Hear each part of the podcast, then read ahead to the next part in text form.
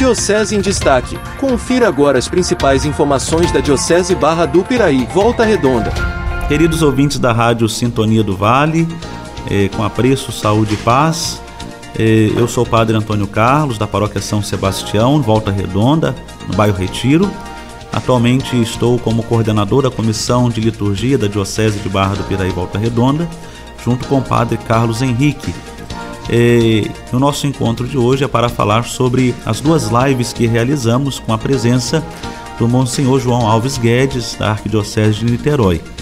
No dia 17, o Monsenhor João Alves Guedes apresentou a nós um tema importante que foi sobre a Sacrosanto Concílio, esta Constituição que neste ano, no dia 4 de dezembro, completará é, 60 anos de aprovação e, e promulgação. Depois, no dia 25 de outubro, nós tivemos também uma outra live onde ele abordou de forma muito direta, objetiva, a, os temas a Carta Apostólica do Papa Francisco, Desidério Desideravi e também a terceira edição típica do Missal Romano, esta que daremos início à utilização no primeiro domingo do advento deste ano. Olá, padre. Olá, ouvinte da Rádio do Povo. Estou chegando na conversa para a gente obter mais informações junto com o padre em relação às lives que foram produzidas no último mês nas redes sociais da Diocese. Padre Toninho, as lives foram direcionadas para algum público específico? Padres, diáconos, religiosas ou para leigos e leigas também? Conta pra gente. As duas lives elas foram direcionadas a todo o povo de Deus, de forma especial os leigos, mas também eh, não podemos deixar de recordar que também direcionada ao clero da diocese. Não é? Todos tiveram a oportunidade de participar. O Monsenhor Guedes, padre, participou das duas lives. Como foi este momento de partilha com o representante da Arquidiocese de Niterói? Então, o Monsenhor Guedes, ele atualmente é um dos coordenadores da Comissão de Liturgia do Leste 1 do Rio de Janeiro, da qual também fazemos parte, Padre Carlos Henrique e eu. E quando o bispo propôs, junto ao Padre Paulo Sérgio Almeida, esta live, nós tivemos como primeira opção a convidar é, foi Monsenhor Guedes pela formação que ele tem né, e pela capacidade né, para abordar estes temas conosco. Então, o Monsenhor Guedes ele se colocou à disposição para conduzir as duas lives, né? ou seja, as três temáticas que foram abordadas. Agora, padre, eu queria que você destacasse para a gente a importância da Diocese promover estes dois momentos de um grande diálogo sobre importantes temas da nossa igreja nas redes sociais. É interessante, Mateus, destacar o seguinte, não é nós é, os documentos da igreja eles vão sempre motivar a boa formação é, do laicato, a boa formação também é, dos próprios presbíteros. Se nós pegarmos a Sacrosanto Concílio, no número 16, a Sacrosanto Concílio ela vai dizer da importância da formação do clero. Lá no número 19 da mesma Constituição, vai falar a nós sobre a questão da formação dos leigos. Os padres devem ser aqueles que motivam a boa formação do laicato. Então, é, pensando por este lado e levando em consideração o que a igreja sugere e também a carta pastoral do nosso bispo, nós vimos por bem é, apresentar esta, esta proposta e realizá-la de forma que atendesse uma grande porção do povo de Deus, é, dos diocesanos e também outras pessoas que têm acesso à página da nossa rede social, seja no YouTube ou no Facebook. Graças a Deus nós tivemos uma boa adesão dos diocesanos e também de pessoas de outras dioceses. Por exemplo, é, participaram conosco pessoas da Diocese de Valença, padres de Valença, também pessoas de Cachoeira de Macacu e de outras regiões também do Rio de Janeiro. Padre, qual foi o grande objetivo ou quais foram os objetivos com a produção dessas lives? Promover o diálogo, um momento de aprendizado envolvendo presbíteros, leigos e leigas? Conta pra gente.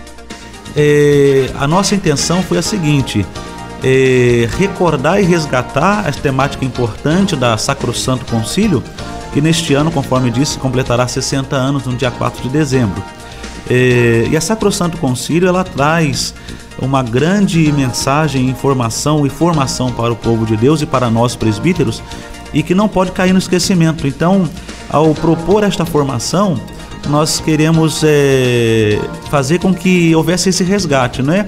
da própria Sacrosanto Concílio, como documento, como aquele que, no, que norteia toda a caminhada litúrgica da vida da igreja. Então, por isso que nós fizemos esta formação. E depois também, ao trabalhar Desidério Desiderave, essa carta que o Papa escreve, ele vai abordar o tema de um encontro pessoal com Jesus, conforme nós vamos encontrar no documento, mas o documento Desidério Desiderave também vai falar a nós, clero, ao povo de Deus, a importância de se buscar uma boa formação para viver melhor toda ação litúrgica, né? Deixar de lado os rubricismos, deixar de lado a criatividade selvagem, conforme lembrou também é, o próprio Dom Armando Buciol, que foi presidente da comissão de liturgia da CNBB. Então, é, o Papa é, vê a necessidade de, de fazer e de valorizar uma formação maior do laicato. A nossa intenção, então, com estas duas lives foi proporcionar ao povo de Deus é, essa boa formação.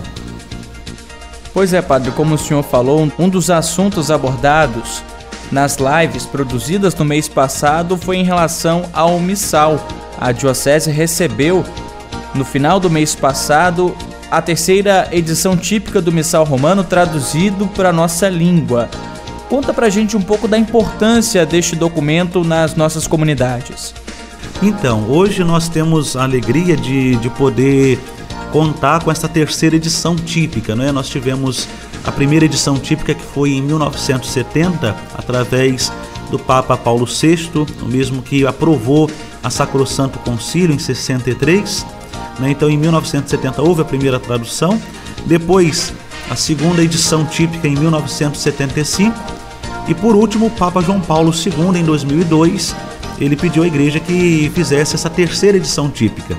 Então é importante nós ressaltarmos aqui que levaram-se 19 anos para que a Conferência Nacional dos Bispos do Brasil fizesse essa tradução e disponibilizasse as igrejas né, dentro do próprio território brasileiro para utilização. Por que 19 anos? Porque é um trabalho totalmente bem elaborado, dedicado, onde não pode haver erros, né? Então a igreja levou esse tempo todo porque não depende somente da, da CETEL, que é o organismo próprio de tradução da CNBB, mas por conta também da aprovação. Então cada parte do missal, conforme ia sendo traduzido, ele ia sendo aprovado pela Conferência Latino, pela Conferência Episcopal dos Bispos do Brasil, né? A Conferência Nacional CNBB. Então, ele foi sendo aprovado por partes. E a Assembleia, conforme sabemos, Mateus, ela acontece anualmente. Com também a questão da pandemia, por dois anos né, não tivemos a assembleia presencial, então não teve como também ter uma presença e uma aprovação direta. Então eles acharam por bem fazer esta aprovação é, no ano é, seguinte, né, onde aconteceu de fato a, a, assembleia de forma presencial, tendo assim a aprovação é, dos bispos do Brasil. Obrigado, Padre Toninho, pela participação.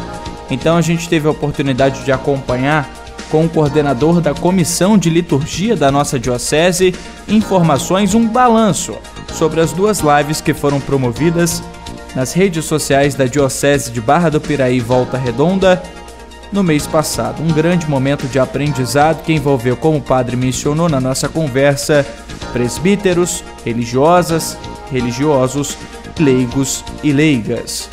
Do jornalismo, Mateus Wominski. Diocese em Destaque